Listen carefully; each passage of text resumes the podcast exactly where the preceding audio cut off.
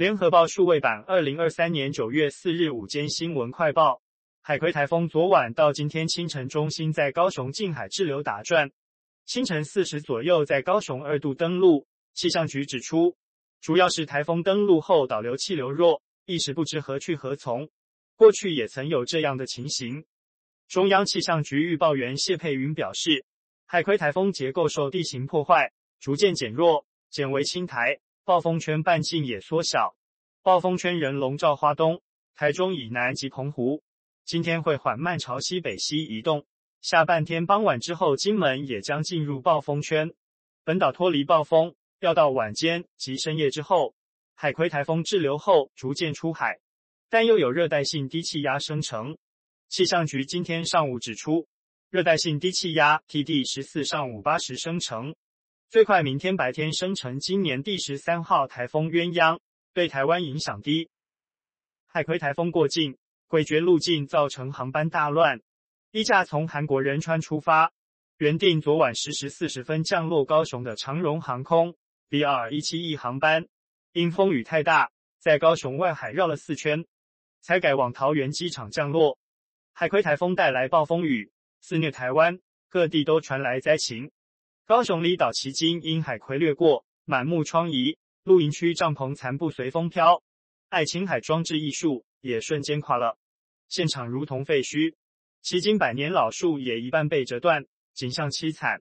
台东强劲风势也吹倒许多路树，不少电杆倒塌或遭强风吹而折断，全线停电户数一度高达五万七千三百五十七户，今早仍有上万用户尚未复电。饱受停电之苦的民众前往便利商店拜托，让手机充电。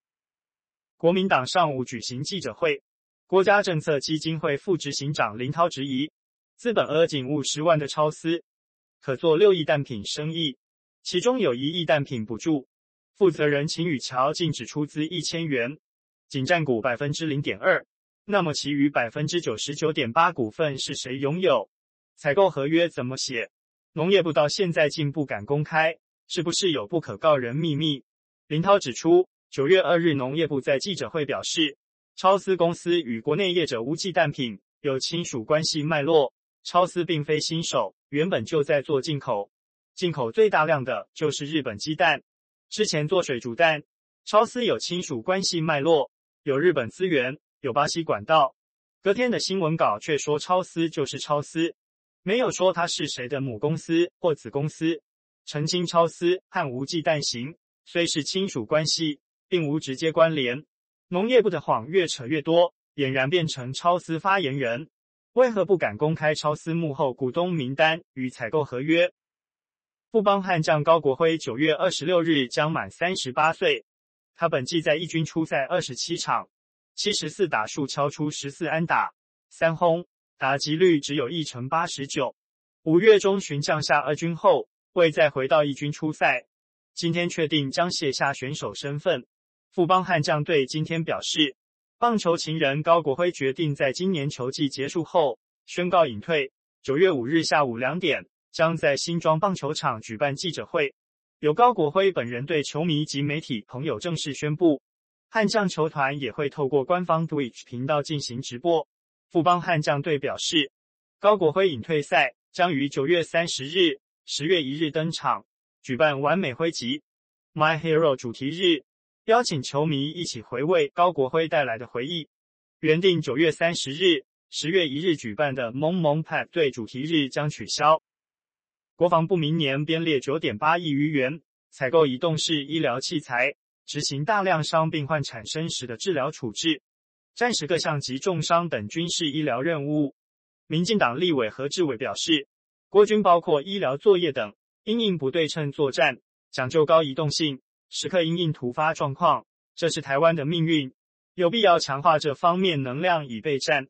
何志伟认为，军政医学医疗体系除平常演训外，与国际合作更为重要。他能理解并且支持军医局这项预算编列，只有把自己准备好。包括预算上的支撑与平日演训，提升品质才能吓阻对方。台湾大学土木系教授黄良雄已退休，他被控二零零九年到二零一九年间涉嫌利用助理及人头诈领多件国科会、水利署、营建署等研究计划补助费。事后黄否认诈领，并将全部事情推给助理。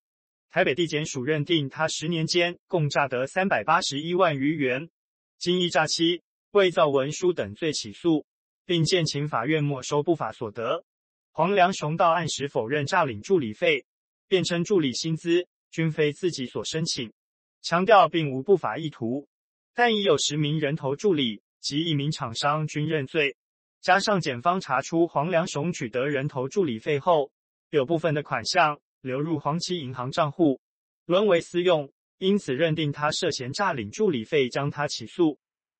今日午间快报由联合报记者欧阳良莹整理，语音合成技术由联金数位提供。